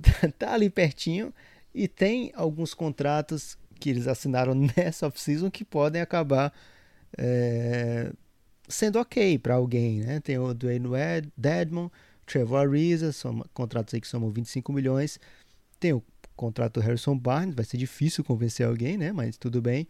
O Knicks. Tem o jogador, o Bogdan Bogdanovic, que não aceitou a proposta salarial do Sacramento Kings de renovação. Tem a possibilidade de sair ao final dessa temporada, então já andou sendo especulado no Lakers. É, então tem alguns jogadores. O Bielitsa é um cara que atrairia muito no mercado de trocas, mas é um cara que atrairia muito porque ele é muito bom, Guilherme, para esse NBA de hoje. Então, se o Sacramento Kings quer realmente ir para playoff, não teria por que trocá-lo. Os outros jogadores são um pouco mais difíceis de fazer alguma coisa. Tem o Corey Joseph também de fazer alguma troca. E esse time já mostrou que não tem apego, Guilherme, às suas escolhas de draft. Já há alguns anos aí vimos escolhas do Kings trocadas. Pode ser que o Divac pense e arrisque, né? Porque o Divac pode, já deveria estar, né, com o seu emprego sob ameaça. Pode sim ser um time que se desespere ou que perceba que precisa fazer alguma coisa. É mais um time para ficar de olho. Além disso, Guilherme, tem aqueles times que falaremos aqui durante a, a temporada de trocas que certamente são ameaças, né? Os times que estão lá em cima. O Lakers pode querer alguma coisa. O Caio Kuzma está na, na pista, como o jovem. O jovem ainda fala que está na pista, Guilherme. Você que é um professor de jovens? Não, não sei, porque hoje em dia a- o mundo é uma grande pista, né, Lucas? Então estar na pista é mais, uma, é mais uma condição. Tem um que aluna sua que fala que está online. Online não é isso, não, né? Já está disponível, não. É? Não, online é outra coisa. É, online é quando você tá, tipo, tá.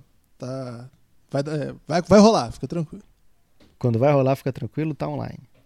Isso. Então o Kuzma pode estar online, Guilherme. Se todo mundo tá achando que ele vai, vai rolar, É, não, é porque o online é, é, tipo, tá, de- tá de pé ainda, esse plano aí, beleza? Tá firme. ok. Tudo Eu acho bem. que o Kuzma não tá tão online assim. Tá mais pra offline nesse momento. Ele tá ali com aquele sinalzinho amarelo do, do MSN, lembra? Ok, do MSN. Muito, muito bom aí pra referência jovem.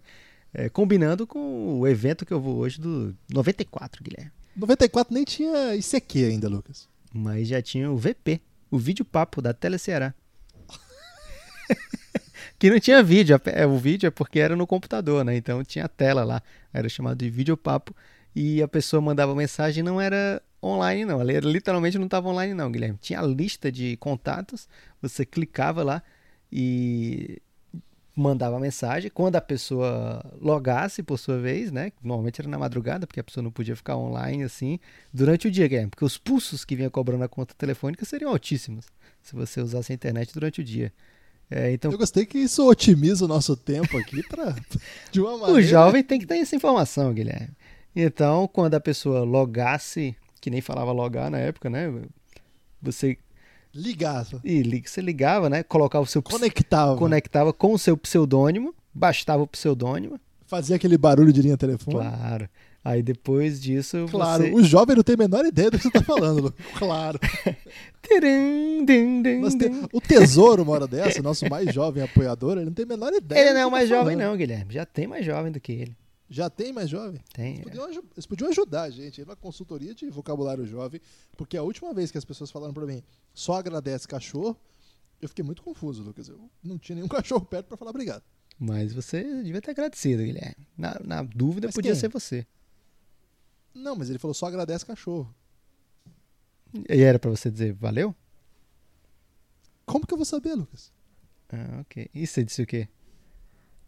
Cara, eu fiquei em silêncio. Não sabia o que dizer. Caramba, Podia- ele deve ter Podia ficado ser uma muito ameaça. confuso. né? Podia ser uma ameaça, né? Guilherme, você não foi bem nessa não, cara. Se fosse você, eu mandava mensagem pra ele dizendo agora, valeu. Mas eu não conheço, foi na rua, assim, foi. Puta, é é complicado.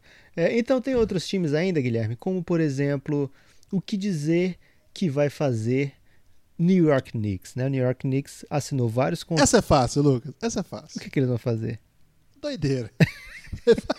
Eles vão preparar o time para receber Giannis daqui a Não, dois sabe o anos. que é cara. maravilhoso? Você não vai entender o nível de maravilha que é o New York Knicks. Sabe qual que é o grande assunto hoje dos, dos jornalistas que cobrem o New York Knicks? Qual é o grande assunto? Cara, você nunca vai adivinhar, o amigo ouvinte nunca vai adivinhar. Mas hoje os setoristas, não é setorista, lá é fala outro nome, né? Mas os setoristas do New York Knicks. é o beat writer. É, eles estão discutindo.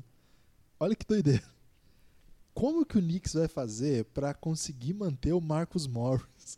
Porque ele tá fazendo uma temporada incrível e o salário dele é expirante. Esse é o assunto do Knicks. Ah, não, Obrigado, velho. Knicks. E assim, o, o assunto deles é o Marcus Morris topou jogar no Knicks por um valor abaixo do que ele merecia, 15 milhões. Porque ele sabia que poderia fazer um breakout season, né? uma temporada acima do seu nível, e aí sim, no ano que vem, ganhar um super salário. Cara, esse é um nível. Li mais de dois, três artigos na imprensa de Nova York discutindo o futuro do Knicks. E o Marcus Morris é o grande orgulho dessa, dessa massa que tanta tristeza causa. Seria demais o Knicks dar esse super salário pro Marcus Morris com o dizendo a desculpa dizendo o seguinte, né? Na- na- no próprio release para a imprensa, assinamos com o Marcus Morris, pois é um jogador que vai atrair grandes free agents para cá. E aí não pode usar o nome do Giannis, né? Porque senão dá multa. Mas já fica no ar que o Giannis vai querer jogar no Knicks por causa do Marcus Morris. Mas o Markieff Morris eles conseguem. Guilherme, tem um, um último time que eu queria ressaltar aqui, que esse.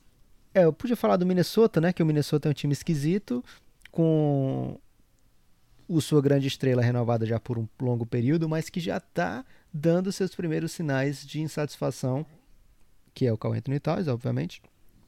Pode, poderia falar dele, mas é um time tão difícil de montar uma troca que tem que primeiro saber que se alguém realmente está na pista. Agora, Eu montei uma troca pra eles, se você quiser. eu gostaria de saber, Guilherme.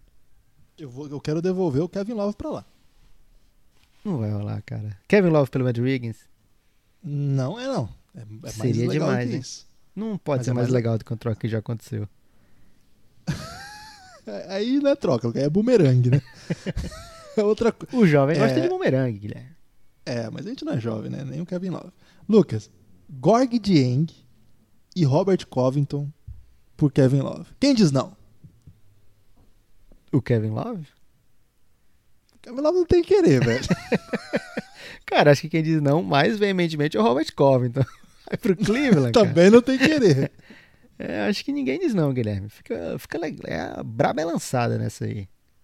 Eu tive que montar essa troca aqui. E lá no. Quem não conhece é o Trade Machine da ESPN. Só escrever aí Trade Machine da ESPN no Google que ele já leva pra lá.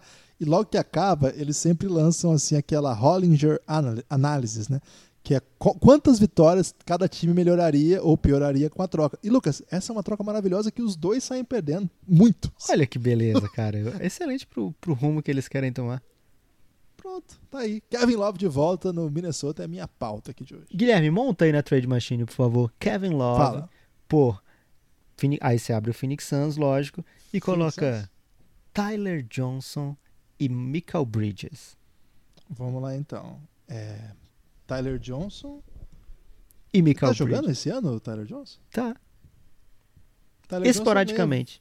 Ganha 20 milhões, ganha 20 milhões porque exoticamente o contrato dele Era- dá o elástico É, pessoas. era um contrato esquisito. Com Poison Pill.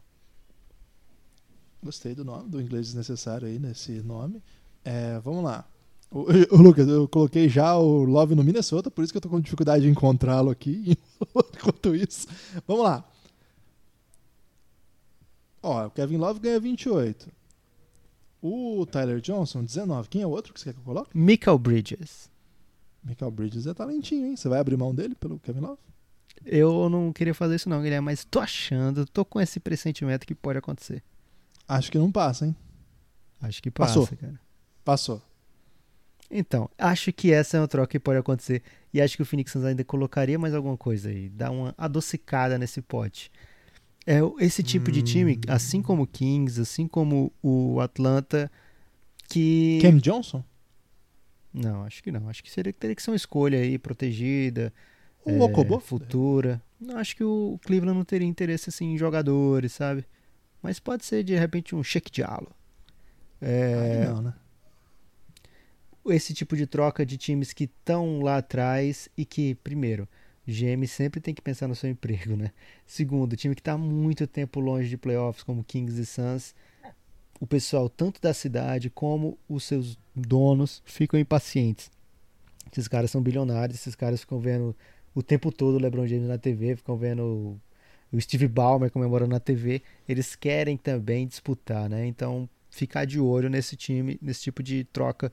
Agora, tem um time, Guilherme, que tá a gente até já falou dele aqui hoje, mas não nesse sentido, né? Tava falando da juventude. Esse time tá lá na nona posição do Oeste, tá na boca do trombone para entrar nos playoffs, tá querendo de repente lançar uma braba inusitada, mas tem alguns jogadores ali que se o Memphis, o Memphis Grizzlies, né? Se o Memphis pensar, poxa vida, se eu abrir mão aqui dessa temporada, posso acabar conseguindo coisa boa por esses caras, porque Guilherme, o Jay Crowder tá numa temporada maravilhosa. Tá jogando muito mesmo, é o e ele jogador não... que mais joga. E assim, não é assim um pro longo prazo do Memphis Grizzlies, né? Não é o cara que eles estão pensando, é, vou construir meu time ao redor do, do Jay Crowder. É. Imagina e o Jay outro, Crowder. Lucas, eles não liberaram o Igodala ainda. O Igodala é então, é deles ainda. Tem o Igodala, tem o Jay Crowder.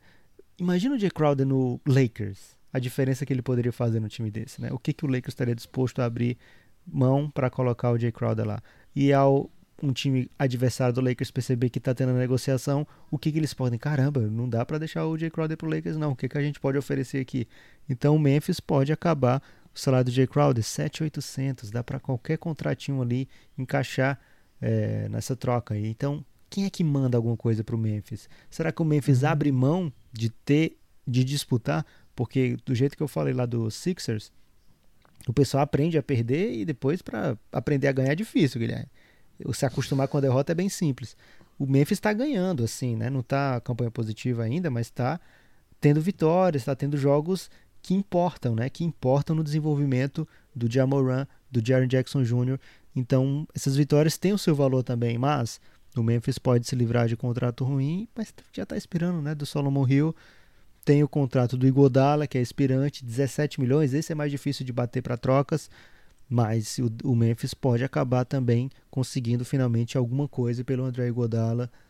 Cara, é um time que ficaria de olho também nessa trade deadline, porque não é a hora do Memphis disputar nada ainda, né? Acho que ele, no, fim, no fundo ele sabe, talvez no fundo ele saiba, poxa, a gente vai dar uma run aqui e no fim a gente vai ficar em nono do Oeste.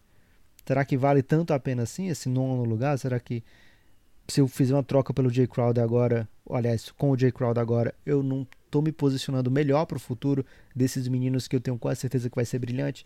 Então, por esses motivos, eu coloco o Memphis na, junto com a galera que está acima da Luxury Tax, a galera que pode se desesperar e precisar de uma troca para mostrar para o seu dono que está no caminho certo e a galera que é contender e que precisa, que tem uma na troca, faz, que faça a troca no estilo do Toronto, dou um, uma distanciada dos meus oponentes. Essa é a turma que eu imagino que tem boas chances de se mexer nessa trade deadline. Agora, Lucas, deadline... tem uma aqui para você. Só um minuto, Guilherme. A trade deadline passada mostrou que às vezes é tudo uma doideira, né? Falei aqui da troca do Otto Porter. Washington e Bulls, nenhum dos dois queria ir para canto nenhum, acabaram ficando no mesmo lugar os dois e fizeram a troca entre si para dizer que estão brincando também, Guilherme. Às vezes o pessoal que quer café com leite gosta de participar. E aí foi uma troca que a gente nem faz podcast a respeito, porque não, quer, não tem nada para dizer a respeito. Em 2018, né? Bruno Caboclo foi trocado, Guilherme. Na trade deadline. Aí, aí ninguém se importa, Lucas. Olha só. DJ Wilson e Wesley Matthews por Jay Crowder. Que tal? DJ Wilson e Wesley Matthews, Guilherme, se eu colocar aqui numa faixa, as pessoas vão pensar que é uma balada, Guilherme. Não parece um, a festa DJ Wilson, Wesley Matthews. Cara, demorei uns 3 segundos para processar. Quem é que você quer em troca do DJ Wilson e do Wesley Matthews? Já importa agora. A partir das 11 da noite. Jay Crowder. Cara, mas Jay é... Crowder nesse box, nesse box é maroto, hein, velho? Eu concordo, mas aí o Bucks vai ter que meter alguma coisa que o, o Memphis realmente DJ queira. Wilson é carisma, velho. DJ Wilson tem, tem... ele sabe manter a pista. Guilherme, o Memphis acho que tem cara. Ele vai jogar o quê? No lugar do, do Jaron Jackson Jr., no lugar do Valanciunas? Pode ser o, do o Brandon Clark? DiVincenzo. Prefere o DiVincenzo, então? É, seria jogar até na mesma posição. Acho que seria mais capciosa essa aí. Acho que essa me atrai, Guilherme. É, então tá. Jay Crowder por DJ Wilson e Dante DiVincenzo. Melhorou o rolê ainda. Cara, Dante Di Vincenzo parece um DJ italiano, só de que vem pra curtir a night. Apresentação especial do Dante Di Na Vincenzo. verdade, é o, o DJ Wilson animando a pizzaria Dante DiVincenzo. Tem balada em pizzaria aí, Guilherme? Porque a gente não tem esse tipo de pizzaria. Ai, Ainda não. Mas depois dessa criação aí de DJ Wilson. Ô Lucas, eu não sei mais o que dizer. E o San Antonio. Spurs, Guilherme? É, o San Antonio Spurs é um tópico é, caliente, né? Porque deu uma melhorada lá, hein? Verdade seja dita, o que o DeMar DeRozan jogou contra o Boston nessa última quarta-feira foi impressionante. Ele é muito craque, né? E Já tinha quando- feito um partidaça contra o Bucks nessa vitória do San Antonio contra o Bucks. É um time que ganha. O San Antonio Spurs parece que está crescendo, mas eu acho que sim, que é um candidato à troca, sim. É, a questão do San Antonio é que eles são meio preguiçosos, né, Lucas? Assim, eles, não não para trabalhar, é um time que trabalha muito e tal, mas o front office é extremamente conservador, né? Raramente faz moves durante a temporada, mesmo na off-season, raramente dá qualquer tipo de pulo, assim. A última grande movimentação que eles fizeram foi a do Kawhi, mas porque foi obrigado, né? Não tinha outra escolha. E antes disso, foi trocar George Hill pelo próprio Kawhi também, há muitos anos. Então é um time muito conservador nos moves. É... Por isso que eu não consigo nem pensar o que eles são capazes de, de tramar, Lucas. Você tem alguma ideia? Hum, eu queria primeiro entender se eles são compradores ou vendedores nessa trade deadline. Chegou um certo momento da temporada que as pessoas estavam, puxa, tem que se livrar logo do DeRozan, conseguir qualquer coisa pelo Lamarcus. Mas agora, como você falou, boas vitórias em sequência. Acho que eles estão se posicionando para fazer uma run pela sétima posição do Oeste, oitava mesmo. E seria interessante se eles conseguissem uma troca, né? Mas você falou muito bem, é um time que raramente se mexe, é um time que raramente arrisca. Eles têm o Derrick White, que eu acho que tá quase sobrando ali, Guilherme, porque o Lonnie Walker tem feito bons jogos, tem aparecido, o DeJounte Murray é o titular, o Derrick White, que é um cara que estava na seleção americana, pode ser que daqui a pouco não tenha mais esse valor todo de mercado. Talvez fosse a hora aí de abrir mão, mas realmente o Pop se apega e com razão, né? Derrick White foi muito importante na temporada passada. Acho que o San Antonio vai ficar peixe. Agora, é destaque final? Não, mas se você quiser, pode ser. Não, então vou esperar a hora do destaque final, Guilherme. Tá, guarda esse destaque final, porque é, tem mais um assunto ainda que eu acho que a gente precisa tratar aqui nesse podcast, Lucas, que tem a ver um pouco com uma notícia que, na verdade, a gente esperava que na off-season desse algum sinal, mas a gente tinha aquela ideia, né? O Toronto Raptors, atual campeão, vai para mais um ano. Eles têm dois expiring monumentais, né? Kyle Lowry e Margasol. Juntos os dois, Lucas, dá 60 milhões de, rea- de dólares. De novo eu falei reais. 60 milhões de dólares. É, e junto o Ibaka, que também está no último ano, mais 23. Então você bota aí 83 milhões que vai se encerrar esse ano. É um time que o reset está na esquina. Tá dali a pouquinho. O que também pode ser uma resposta para aquela sua questão. Qual time que vai achar tem que ser agora? O Raptors não precisa pensar que tem que ser agora no sentido de mudar algumas coisas centrais do seu elenco. Siaka, ou Nube, mas para aproveitar esses três caras, esse, digamos assim, essa, esse último suspiro, essa última valsa desse elenco campeão, talvez tenha algum move possível, assim, né? Tem algumas coisas que eu acho que esse time ainda pode aprontar. Eu não falei, tem o Van Vliet também. Lucas, esse time vai ter que dar várias respostas da próxima off-season. Talvez é, eles precisam, de alguma maneira, se preparar para esse caminho, não? Guilherme, o Masai, ao contrário do Pop, é extremamente agressivo, né? Ele é um GM que não tem muito isso de ah, vou esperar daqui a pouco outra oportunidade. Não, ele toma riscos, né? Ele toma a frente, ele busca a troca, ele busca o movimento que vai deixar o seu time em melhor condição. Agora, é difícil, cara. O time acabou de ser campeão e viu o seu MVP é, sair por conta própria. Você, logo depois disso, trocar as pessoas que foram responsáveis por aquele título, acho muito improvável. Além do mais, essa galera, quando jogou junto nessa temporada, fez coisas belíssimas, estava brigando lá em cima, venceu jogos. Esse time, Lucas, tá a uma estrela de ter um elenco campeão da NBA. essa aí dá para afirmar mais do que qualquer uma, né? é, então, é um time que vai competir, tem como competir e Guilherme, não sei não. Esse time inteiro, ele mostrou que é inteligente o suficiente para jogar de igual para igual, troféu de igual para igual com o Bucks. A gente lembra daquele jogo no começo da temporada, com prorrogação e tudo, Toronto Raptors e Milwaukee Bucks foi maravilhoso, sensacional. Esse time inteiro, completinho, encara qualquer time da NBA. Então não vejo porquê. Ah, realmente, se eu trocar agora o Marcasol, ao invés de perder ele por nada na próxima temporada, eu posso de repente conseguir duas escolhas de segunda rodada. Ou então eu posso trocar o Kyle Lowry, que é o principal jogador da história da minha franquia, e, sei lá, ganhar um, um jovem. Acho que não combina com o que eles viveram recentemente. Acho que esse time, mais do que todos, Guilherme, vai deixar a galera jogar esses playoffs e assim, ganhou um round, maravilha, excelente.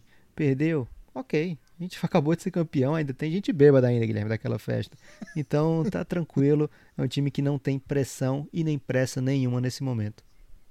É, mas e no caso dele ser comprador, Lucas?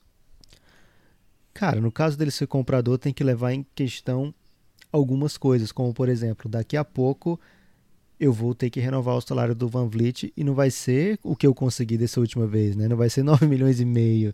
Não, pelo contrário, Van Vliet vai vir recebendo propostas abusadas, né, nessa, nessa próxima off-season. O Van Vliet deve receber coisa acima de 15 milhões ao ano. Então, um time que já tem que se pensar, já vai ter o, o, salário do Siakam grandão, né? E aí vai vir um salário mais ainda forte no Van Vliet.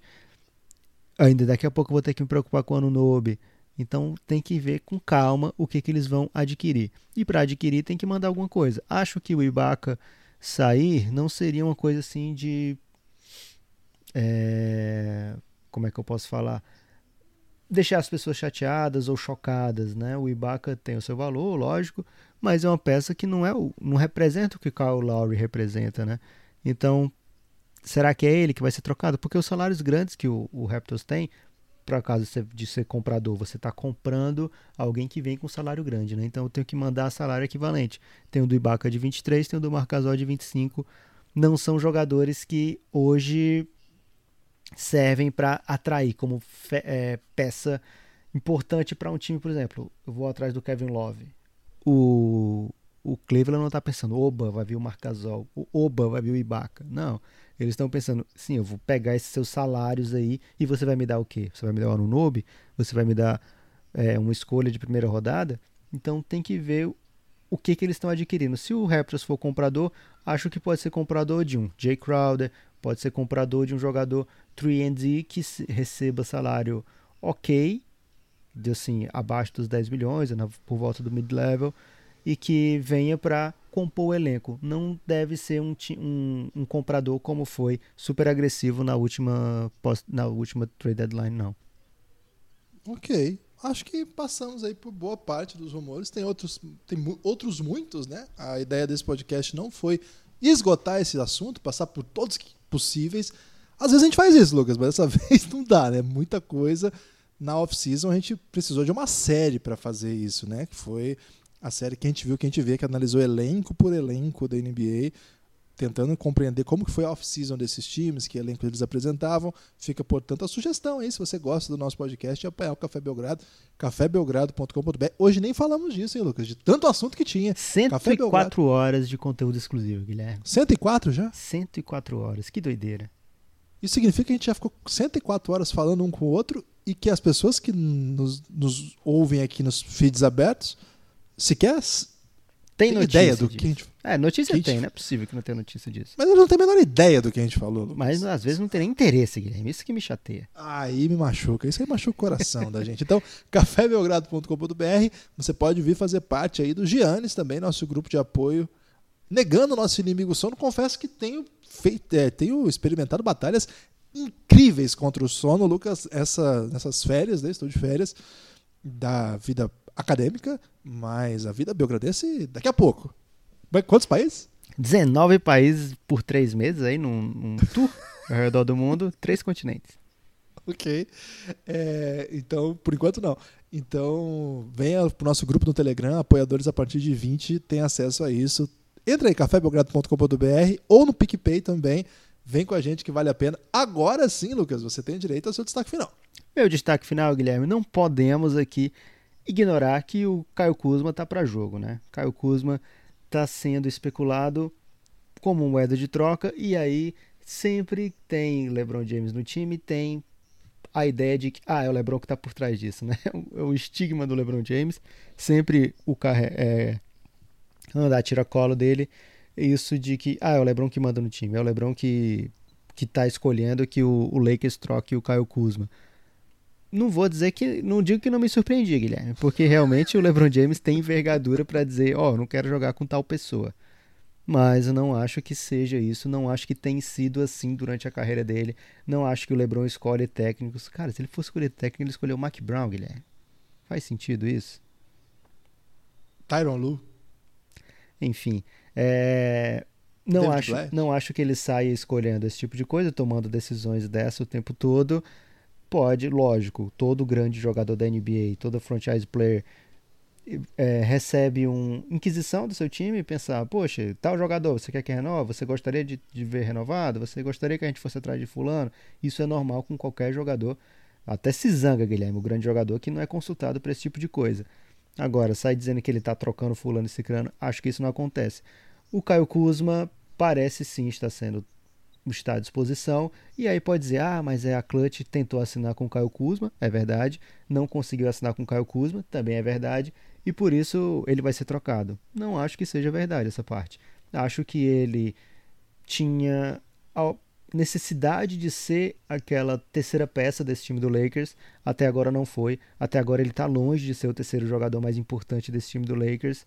E tem valor de mercado ainda vindo daquela temporada passada, que foi estatisticamente muito boa, o seu ano de rookie que foi muito interessante, o seu contrato ainda é contrato de rookie e foi escolhido na escolha 27, então é um contrato muito baixo, muito fácil de ser trocado, né, de ser manuseado para lá e para cá.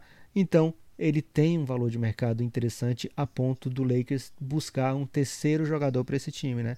Um jogador que seja ou um ball handler que o Lakers precisa quando o LeBron não está em quadra, é, ou um super defensor, ou um cara que faça um espaçamento de quadra, então, ou alguém que reúna alguma dessas qualidades todas, né?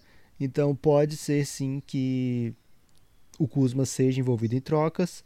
Não acho que seja por conta do que o, o treinador dele falou lá no Instagram, que o LeBron não treina, que o Kawhi é melhor do que ele. Acho que faz sentido para o Lakers querer um jogador que faça a diferença agora, né? A gente falou times que pensam que, poxa, se eu tiver uma peça a mais eu posso ser campeão.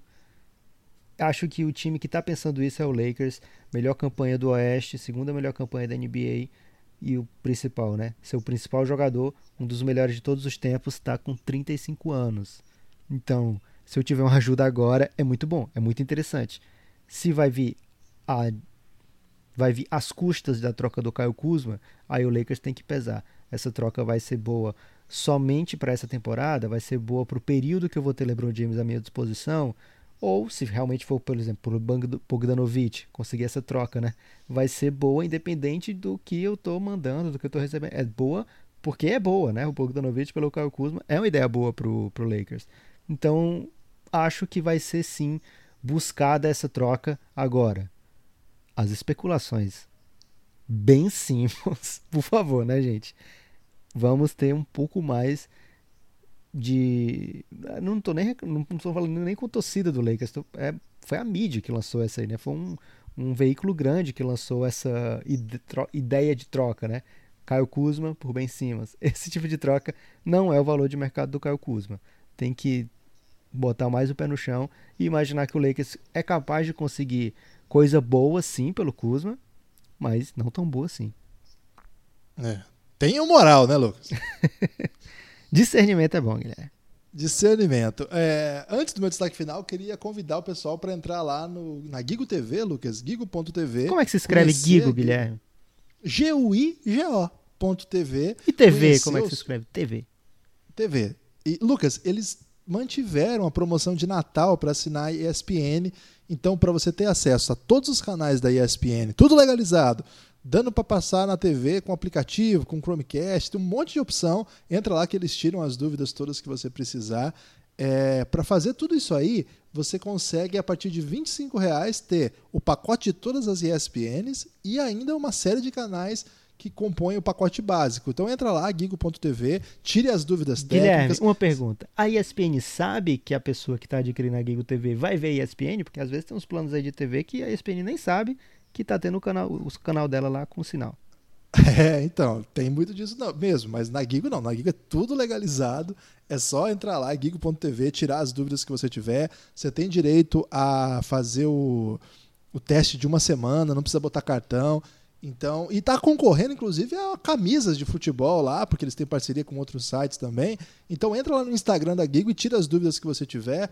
Faz o teste aí, se você gostar, fala para eles aí que vocês ouviram aqui no Café Belgrado e dê essa moral aí pra gente que também a Gigo tá com conosco e logo temos novidades por aí, hein, Lucas? Tem novidade aí que vai deixar o povo empolgado, hein? Queria dizer isso aí. Agora, o meu destaque final, eu queria mandar um abraço, Lucas, pro Rogério, meu primo. Posso?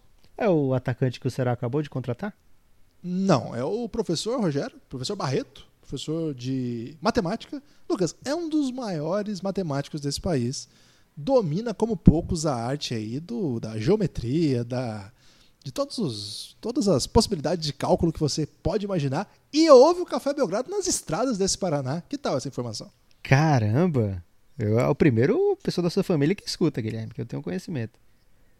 Não diga isso da minha família. Minha família apoia muito o Café Belgrado. Mas um abraço especial aí pro Rogério. Encontrei ele nessa semana. Ele me contou isso. Fiquei muito feliz. Um abraço para toda a minha família que escuta, que foi aqui ultrajada por Lucas Nepomuceno. Guilherme, sinceramente, é a primeira vez, a primeira pessoa que você nomeia da sua família. Pode ter outros aí, realmente, mas nomeado é o primeiro, então um grande abraço pro Rogério. Fica assim, então. Forte abraço a todo mundo que ouviu a gente. Curta, compartilhe, espalhe por aí. É... Diga que você ouve o Café Belgrado, indique pro seu amigo. Se você não gostou, indique pro seu inimigo. Mas dê essa moral pra gente aí. Curta, tem rede social no Twitter. É a melhor vingança possível, né, Guilherme? Porque o cara vai passar uma hora e meia ouvindo e vai ficar puto. E você nem sabe, quer dizer, ele nem sabe que você fez isso porque você é inimigo deles é, secretamente. Então pois indique é. a todos os seus inimigos. Todos os inimigos. Então, E agora, a pessoa que está ouvindo até agora, que foi recebeu a indicação, tá pensando: caramba, aquele filho da puta é meu inimigo, então. Chegou até aqui, né? Lucas, aliás, eu tenho uma novidade aqui. Nós tivemos algum alguns inscritos lá no YouTube. Agora, a gente acho que tinha 1.68 Agora nós estamos com 1.71 inscri é, inscritos. Bombou, é, então. Bombou. Então, quando a gente chegar a 10 mil, vai ter um vídeo novo. Não, Guilherme, a cada, a cada contagem que dá 3 zeros, a gente tem que botar um vídeo.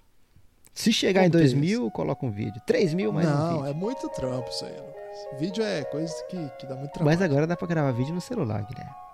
Ah, então você grava. Forte abraço.